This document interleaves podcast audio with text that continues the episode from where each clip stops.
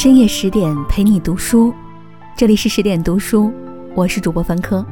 朱梅馥，比起傅雷家书，你更该读懂的是书信背后的这个女人。作者：目光。香港作家李碧华曾经在他的小说《胭脂扣》里面讲述过这样一个令人唏嘘不已的故事：名妓如花和纨绔子弟十二少相爱，因为身份悬殊遭到家人反对。十二少因此和家庭决裂，与如花开始了同居生活。身无长技的两人最终山穷水尽，相约一起吞食鸦片，黄泉路上再续尘缘。谁料如花毅然赴死，十二少却在临死前猛然反悔。苦等情人不遇的如花，无奈之下重返人间，几番周折才发现生死相约的爱人竟一直独自苟活。这样阴阳两隔的辜负和背叛，将感情虚无缥缈的面纱无情扯破，暴露出来的是人性中贪婪、懦弱和自私的底色。是啊，无论是对生的眷恋，还是对死的恐惧，都是人类深植骨髓的本性。如果不是情深意笃，试问能有几人甘愿放弃生命，追随另外一个人而去？然而，一九六六年初秋凌晨，一个衣着优雅的妇人却在丈夫刚刚自尽不久后尾随其后，从容赴死。这个用性命为生死相许做出注脚的女人，正是傅雷的妻子朱梅馥。相爱容易，相处难。一九一三年元宵节，白雪纷飞，腊梅飘香。上海南汇一户人家迎来了一个粉雕玉琢的女婴，取名朱梅馥。在那个女子少有机会读书的年代，朱梅馥被家人送进教会学校。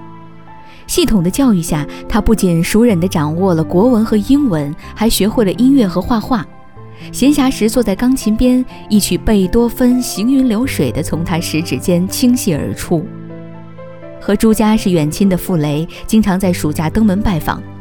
对于这个安静美好的女孩，他心驰神往。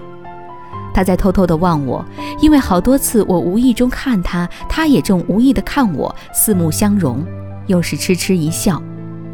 在处女座梦中，傅雷描述了这份青涩懵懂、独属于少年人的爱恋。在长辈的促成下，他们喜结良缘。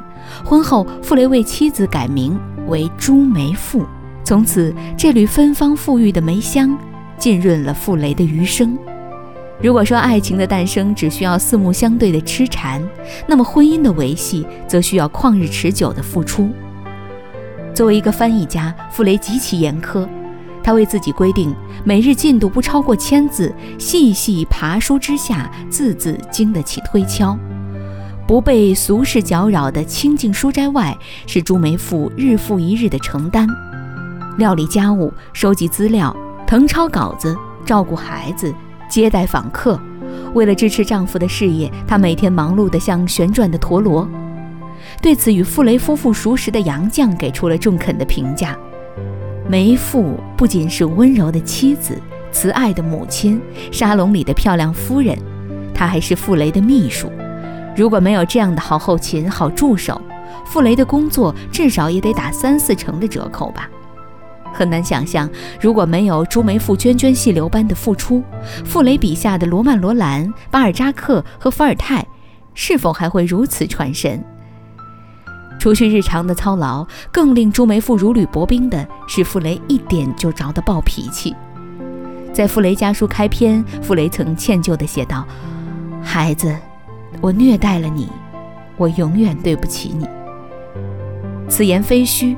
年幼的傅聪时常遭受父亲没来由的打骂，抓住头往墙上撞，用蚊香盘砸鼻梁，都是傅雷盛怒之下的举动。尽管对这样的做法极其不满，朱梅馥却能够理解他暴躁的根源。傅雷幼年丧父，几个兄弟姐妹先后夭折，作为独子，他被寡母视为唯一的希望，稍有懈怠就会换来严厉的体罚。这样只有愁容不闻笑声的童年，将偏执和暴力深深镌刻在傅雷的性格里。对于傅雷的才华，他发自内心的欣赏；对于他的缺点，他同样以宽阔的胸襟包容。在严父和爱子之间，温柔敦厚的朱梅馥充当着灭火员的角色，每次都要抢在傅雷发火之前责备儿子，为的是挡住丈夫的怒气。事后，她不忘温言告诫儿子：“克制自己，把我们家上代悲剧的烙印从此结束。而这个结束，就要从你开始，才能不再遗留到后代上去。”可见，朱梅馥并不是愚昧的贤妻良母。清醒与理智在他的心中从未缺席，他的宽容始于理解，忠于自省。相处容易，相信难。相比傅雷疾风暴雨般的性情，最让朱梅馥痛苦的还是丈夫过于泛滥的感情。早在他们结婚之前，傅雷就有过一次旁逸斜出的情感经历。当时还在法国留学的傅雷，邂逅了一个金发碧眼。名叫马德琳的姑娘，两人很快坠入爱河。马德琳热情奔放，与温婉居家的朱梅馥完全是两个类型。陷入热恋的傅雷说：“这两个姑娘就像一幅莫奈的画与一轴母亲手中的卷绣那么不同。有了莫奈的画在手，传统的卷绣就难免丧失了吸引力。”被爱情冲昏头脑的傅雷立即写信请朋友帮忙带回国内，打算同朱梅馥解除婚约。谁知马德琳是一个不婚主义者，幸好负责带信的朋友善意地截留了那封信，这才为后悔不已的傅雷争取了转圜的余地。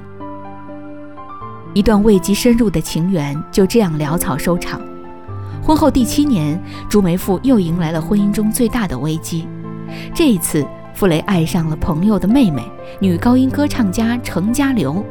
有一段时间，程家流去了外地，傅雷寝食难安，少了他的陪伴，他甚至无法专心工作。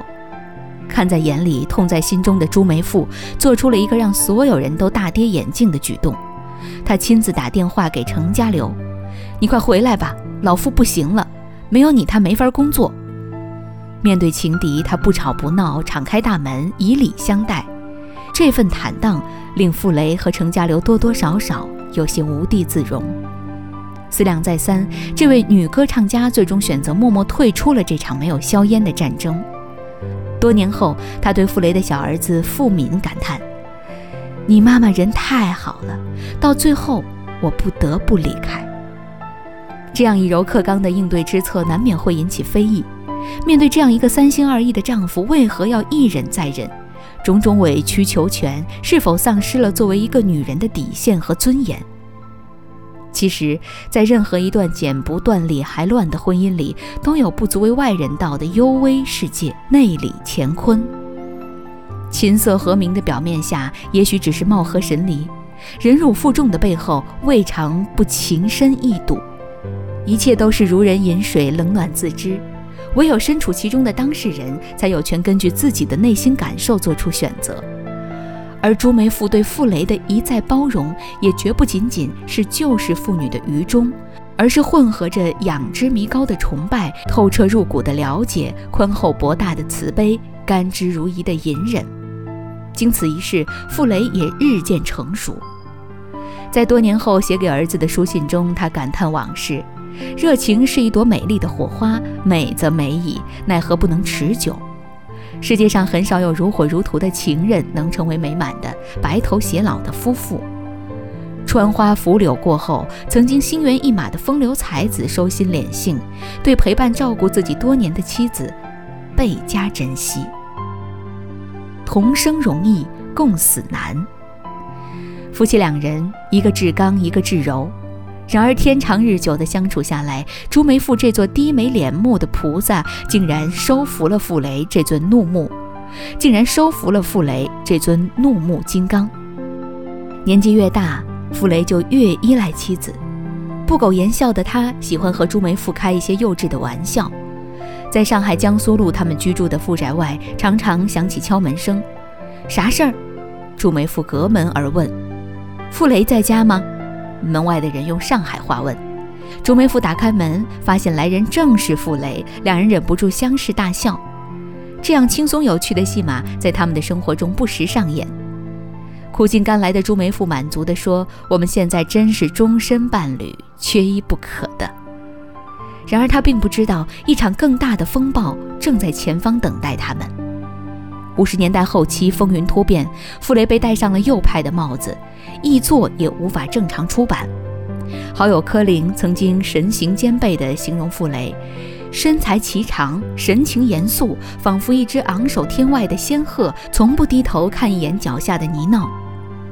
如果说傅雷是一只傲岸高洁的鹤，那么朱梅馥就是一株凌霜绽放的梅。梅花与仙鹤历来都是比肩而立的佼佼君子。顺遂时，他注视着他闲庭信步；动荡时，他为他带来遮蔽与慰藉。艰难的日子里，他陪伴他读书练字，以内心的澄明抵挡外界的风霜。也许是冥冥中预感到了什么，朱梅馥对傅雷说。为了不使你孤单，你走的时候，我也一定要跟去。这一天果然还是来了。傅雷夫妇照常吃完晚饭后，朱梅馥拜托给保姆两件事：帮我借一件干净的衣服，明天的菜少买一点。之后两人写下遗书，将身后事逐一安排妥当。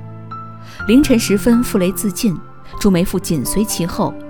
临行前，他还不忘在地板上铺上厚厚的棉被，以防自缢时踢倒的板凳惊醒楼下的邻居。生则相伴，死亦相随，这样掷地有声的誓言，他穷尽一生来诠释。生死相随的背后，是两个高贵不羁的灵魂之间的默契与共识。宁可枝头抱香死，不曾吹落北风中。这支梅花凋零了。但清香不绝如缕，它以另一种姿态永远盛放在时光的长河中。斯人远去，带走了一个时代的风骨，然而他们共同整理写下的傅雷家书却经久不衰，沉淀为一份流芳百世的精神遗产。而我们在赞美傅家优良的家风和教育理念的时候，却往往忽略了朱梅馥这个隐匿在字里行间的女子。没有她含沙忍痛的蕴藏，就不会有这颗光彩夺目的遗珠。终其一生，她都安于一隅，甘做配角。然而，面对泥沙俱下的生活，他所展现出来的柔韧与强大，却在无意中向世人裸成了他丝毫不逊于丈夫的伟大人格。人如其名，他的一生正如王冕笔下的那只，正如王冕笔下的那只墨梅。不要人夸颜色好，只留清气满乾坤。更多美文，请继续关注十点读书，也欢迎把我们推荐给你的朋友和家人，一起在阅读里成为更好的自己。